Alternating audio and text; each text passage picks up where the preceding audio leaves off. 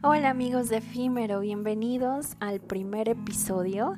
Y el día de hoy quiero hablarles de un tema muy importante que creo que a nivel mundial varias personas lo hemos padecido y en lo personal yo lo he sufrido y la verdad es que no se lo deseo a nadie porque es de las cosas más feas emocionalmente que quizá te pueden pasar es un tema muy difícil.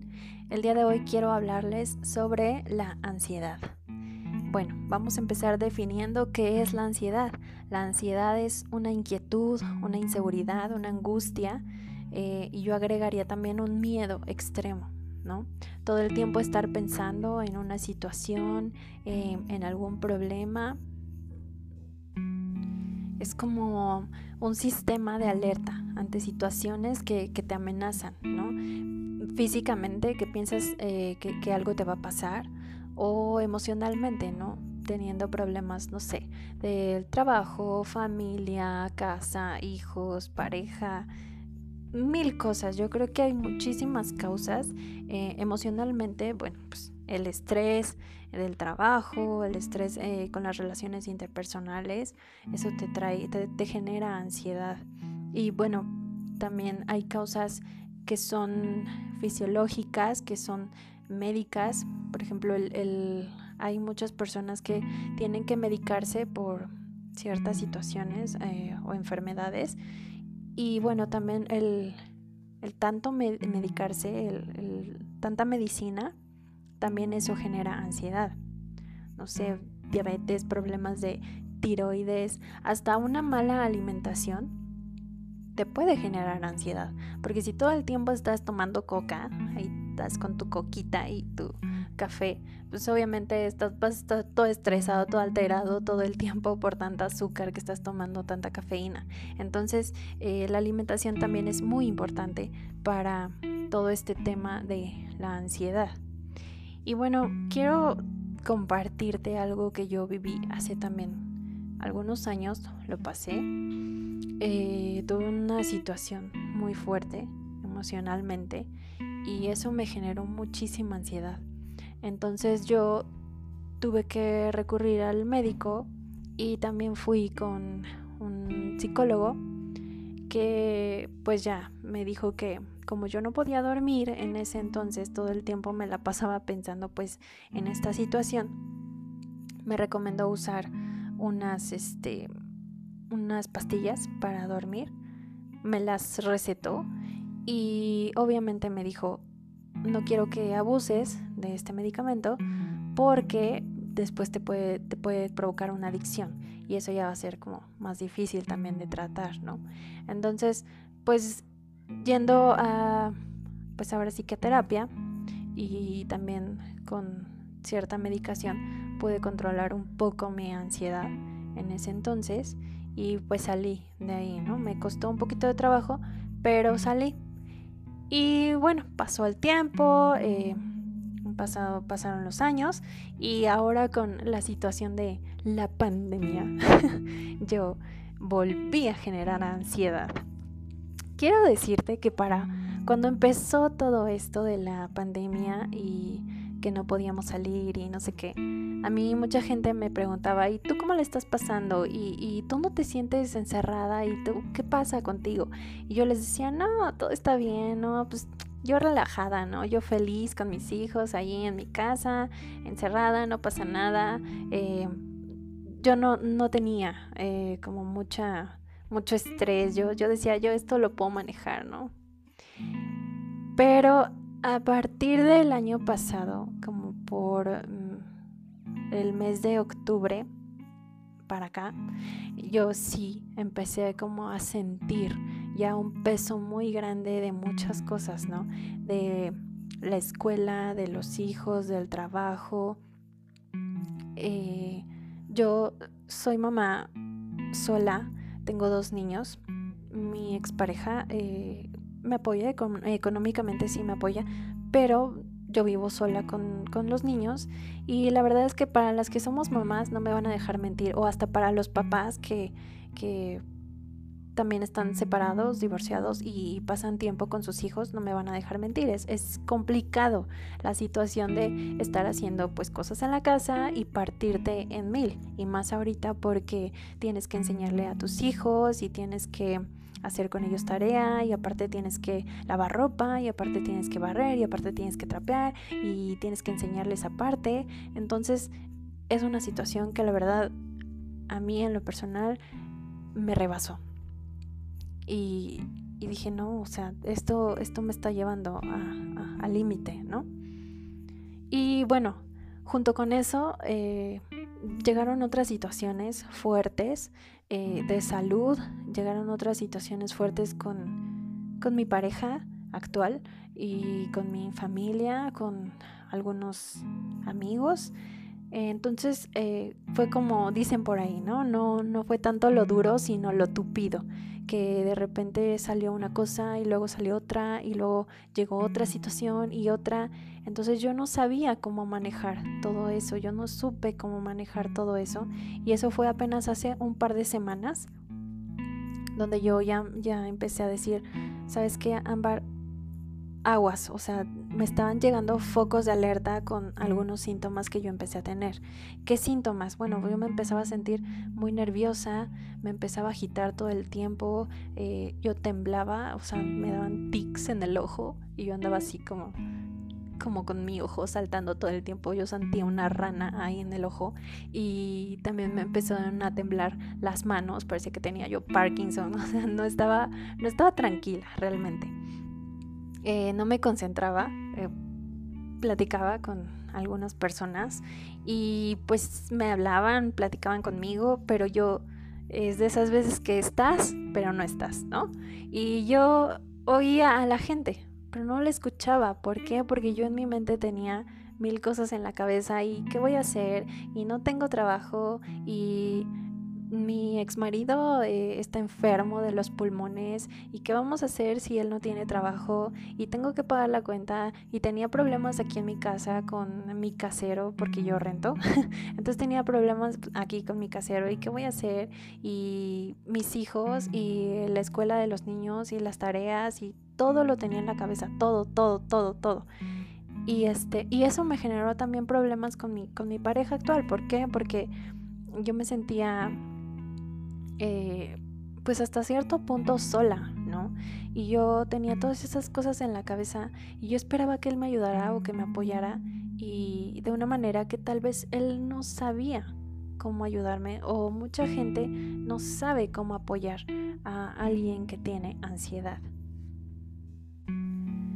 Entonces ya vimos que la ansiedad es una inquietud, es una inseguridad fuerte, una angustia. Eh, todo esto es generado, las causas pues pueden ser eh, muchas cosas, mm, medicación, eh, problemas, eh, enfermedades fuertes, tiroides, diabetes, hasta la mala alimentación, ¿no? Como les decía, del café y de la coca todo el tiempo. Y pues los, las causas emocionales, ¿no? El, estrés, el trabajo, las relaciones interpersonales, todo eso nos trae ansiedad. Y pues la ansiedad no viene solita, eh, trae ciertos trastornos que nos pueden llevar a la depresión, a cansancio emocional, al abuso de sustancias, a enfermedades físicas fuertes y a veces hasta el suicidio. Yo no he llegado a ese límite, pero me imagino que hay muchas personas que realmente no saben cómo sacar esa ansiedad, que, se sienten solas y que lo más fácil o la salida que ven más fácil pues es dejando todo, ¿no? Dicen como, ¿para qué me esfuerzo? Ya no sé cómo salir de esto, estoy sola en este momento o estoy solo en este momento y lo más fácil o lo más viable que ellos ven para que ya, o sea, también les digo, la ansiedad trae cansancio emocional y el cansancio emocional te lleva a pensar muchas cosas. Entre ellas, pues puede haber gente que llegue hasta ese pensamiento, ¿no? A gente que quiera decir adiós con la vida y, y no me importa, ¿no? Si tú estás pasando por una situación, por un cuadro de ansiedad, eh, y ya te diste cuenta y ya, ya detectaste todo eso de que no puedo dormir, todo el tiempo estoy pensando y, y, no puedo no concentrarme y todo el tiempo tengo miedo y todo el tiempo tengo inseguridad. Si ya lo viste, si ya lo detectaste, si ya, si ya dijiste, ok, ya vi que es ansiedad, ¿qué puedo hacer? En internet hay muchas cosas. Te dicen que agarres una actividad creativa. Eh, a mí, por ejemplo, me gusta mucho pintar. Entonces yo agarré la pintura como terapia para calmar mi ansiedad. Eh, te dicen que te alimentes sanamente, entonces como les decía, dejen la coquita, dejen el café, dejen este, la comida chatarra, las grasas. te dicen que hagas ejercicio, te dicen que duermas bien, que respires, pero hay algo que te voy a decir. Nada de esto sirve. Nada de esto sirve si tú no haces dos cosas antes que todo esto. Porque si tú empiezas a hacer ejercicio, y yo te lo voy a decir como experiencia personal, yo empecé a hacer ejercicio, ¿no? bueno, ya, me voy a distraer y voy a empezar. Y así empezaba a hacer que la sentadilla, ¿no? Y uno, dos, y de repente a la cuatro o cinco ya está y la cuenta y, este la cuenta del teléfono y tengo que pagar esto y qué va a pasar si entonces ya y hasta perdía la cuenta de cuántas sentadillas llevaba y quizás hasta apenas llevaba nada más como 7, 8 y yo ya me sentía súper cansada entonces sin, sin hacer estas dos cosas que te voy a decir, de nada sirve que te agarres la actividad creativa, de nada sirve que hagas ejercicio, de nada sirve que te alimentes bien, si tú no hablas primero. ¿Qué tienes que hacer? Hablar. Hablar contigo mismo. Hablar y sacar todo lo que tienes en la mente. Todo eso que te está aturdiendo, todo eso que, no sabes qué está pasando, que, te sientes raro, que, que no encuentras salida, háblalo.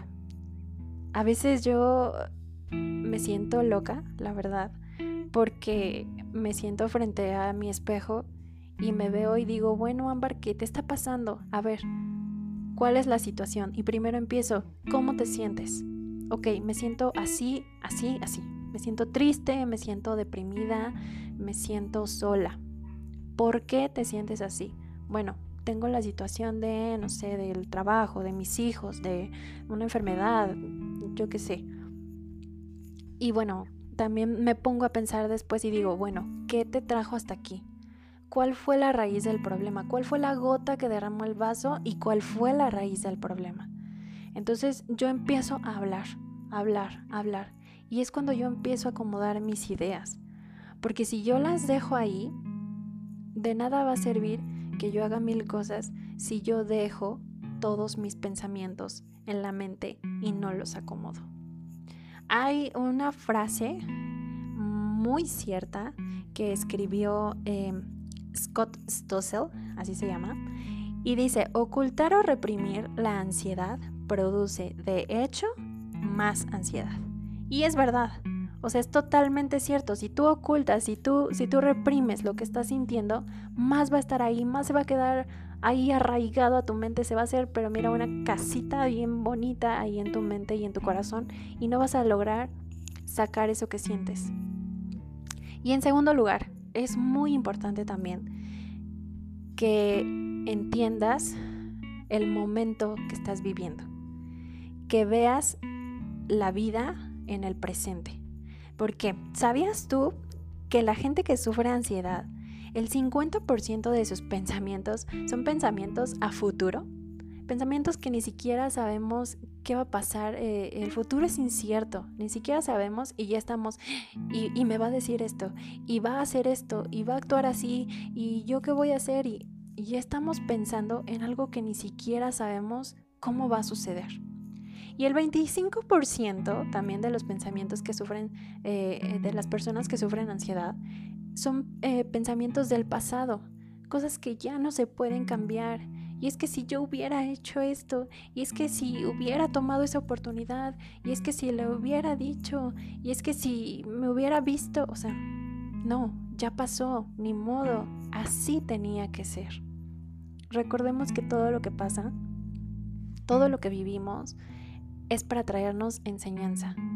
Cuando una persona vive muchas cosas, tiene que aprender muchas cosas, porque también si vive muchas cosas y, y, lo deja así como, ah, pues qué chido, me pasó esto, y no les sirve de nada, no, no aprendió nada. Entonces, todo lo que nos pase tenemos que tomarlo para enseñanza, ya sea enseñanza buena que nos, que nos ayude para mejorar o enseñanza que, que nos diga, este no fue el camino, por ahí no vuelvas a ir. Entonces, los pensamientos del pasado y los pensamientos del presente, del futuro, perdón, se tienen que quedar ahí, en sus tiempos. Y tú tienes que vivir el presente. Y en ese momento te tienes que decir a ti misma, cuando estés hablando y cuando estés sacando lo que sientes y cuando estés diciéndote, me siento triste, también tienes que decirte, en este momento, ¿qué puedo hacer por mí? ¿Qué voy a hacer por mí ahora? Ir paso a paso. Ya que organizaste tus ideas, ya que sacaste todos tus sentimientos, ya que pusiste prioridades, ya que acomodaste, ok, tengo este problema y también este otro y también este otro, pero de esos tres, ¿cuál es el más importante? Ya que priorizaste, ahora sí, paso a paso. Porque tampoco somos Superman, ni somos los eh, super, eh, no sé, pensantes, actuantes, iba a decir. pero, eh, no sé, tratar de hacer las cosas una por una paso a paso, sin querer apresurar las cosas, porque también a veces lo queremos hacer así, súper súper rápido, súper inmediato. Y no, todo lleva un proceso, todo tiene un tiempo. Entonces, si tú haces esas dos cosas, si hablas tu ansiedad contigo mismo, si, si estás consciente del presente y de lo que tienes que hacer primero, todo lo que hagas después Obviamente, no sé, terapia, eso también te ayuda mucho. Terapia con un psicólogo, eh, el ejercicio, la actividad creativa, el, alimentarte, perdón, sanamente. Todo eso ya va a ser complemento y todo eso te va a ayudar muchísimo a mejorar tu estado emocional. Pero primero tienes que hacer esas dos cosas, hablar contigo mismo y poner las cosas eh, en el presente. Poner, priorizar también tus situaciones y, tus problemas, darle la, dimensión que se merece a cada uno y resolver. Resolver poco a poco, resolver paso a paso. Si algo no se puede resolver en el presente, ok, vendrá un tiempo para resolver eso. Si tienes un problema que resolver del pasado con alguna persona, alguna situación, creo que también eso es importante, pero también todo se va a dar. Entonces, pon tus prioridades. ¿Qué es lo primero que vas a hacer? ¿Y qué es lo que vas a hacer también por ti? Porque ahí hay otro punto muy importante. Muchas veces nos dejamos al último. Yo soy una persona que eh, antes pensaba mucho en los demás y, qué voy a hacer para tal persona y voy a ir a visitar a tal persona y voy a ir a ver a tal persona y, voy a hacer esto por mis hijos y todo el tiempo eran los demás, los demás, los demás, los demás y yo yo, yo no, no existía. en, mi, en mi mundo de actividades yo no tenía un espacio para mí. Entonces creo que eso es algo muy importante también, ver por nosotros mismos. Y bueno, si tú eres una persona que no sufre de ansiedad, que no ha tenido nunca ansiedad, de verdad, felicidades, muchísimas felicidades y de verdad que feliz soy por ti, porque es algo feo. Pero si tú tienes a alguien eh, que, sufre de ansiedad, tienes algún familiar, a tu pareja y, y no sabes cómo ayudarlo, te voy a decir algunas cosas que las personas con ansiedad necesitamos. Y lo primero es que valides nuestro sentimiento, que valides, eh, que no minimices eso que sentimos, porque si la persona con ansiedad eh, tuvo la confianza para ir contigo y contarte su situación y contarte su problema, por muy bobo que sea, por muy pequeño, tuvo la confianza para ir contigo y tú lo minimizas. Y tú le dices frases como, ay, mejora tu actitud, ay, es que siempre eres bien negativo, ay, es que todo está en la mente, tranquilízate, no pasa nada, relájate, este, ay, no quieras llamar la atención. Todas esas frases para gente que sufre de ansiedad no ayudan en nada. O sea, son un tache enorme. Porque en vez de ayudar a la persona, lo único que haces es minimizar su sentimiento. Y la persona con ansiedad piensa o siente muchas veces que está sola. Y si tú le dices eso, se va a sentir más sola. Entonces, valida sus sentimientos, escúchalos sin juzgar, no los juzgues. Trata de, de ser comprensivo, trata de ser empático. Pregúntales, ¿cómo te puedo ayudar? Cuando tú haces esa pregunta, no sabes cómo ayudas. A veces eh, las cosas más simples de la vida es una pregunta muy sencilla y no la, no la decimos muchas veces. Pero el cómo te puedo ayudar, estoy aquí para ti. Eh, tal vez no entiendo cómo te sientes completamente, pero quiero que sepas que estoy aquí para ti. Es muy importante y también es importante que entiendas que cada persona tiene su ritmo para superar las cosas, para procesar todo lo que está viviendo. A lo mejor tú podrías vivir la situación que te están contando y dices, ay, ya, mañana se me pasa, o en una semana, y la persona lleva semanas, meses o tal vez hasta años luchando con lo mismo. Todos tenemos un ritmo diferente, todos tenemos capacidad emocional, eh, inteligencias emocionales diferentes entonces tenemos que estar conscientes de que la otra persona no va a ir a mi ritmo. No le va a servir que yo le diga, ay, oye, pues yo pasé eso y ya, o sea, en tres días ya dejé de llorar. No, valida su sentimiento, escúchalo, hazle saber que estás ahí para él y déjalo que procese a su ritmo. El platicar con una persona con ansiedad, créeme que ayuda muchísimo. Y pues bueno, creo que aquí finalizo mi primer episodio. Espero que te haya servido un poquito de esto que te compartí. Y pues eh, si tienen algún tema de interés, algún tema que yo quiera que, que quieran que del que hable, del que podamos reflexionar todos juntos, porque aunque no lo crean, yo también reflexiono con mis mismas palabras, me, me autoayudo. este, pues estoy abierta a todos sus comentarios y a todas sus, sus sugerencias. Espero que les vaya muy bien en este día, que puedan vivir una tarde muy hermosa y recuerden que en este espacio efímero vamos a hacer recuerdos duraderos.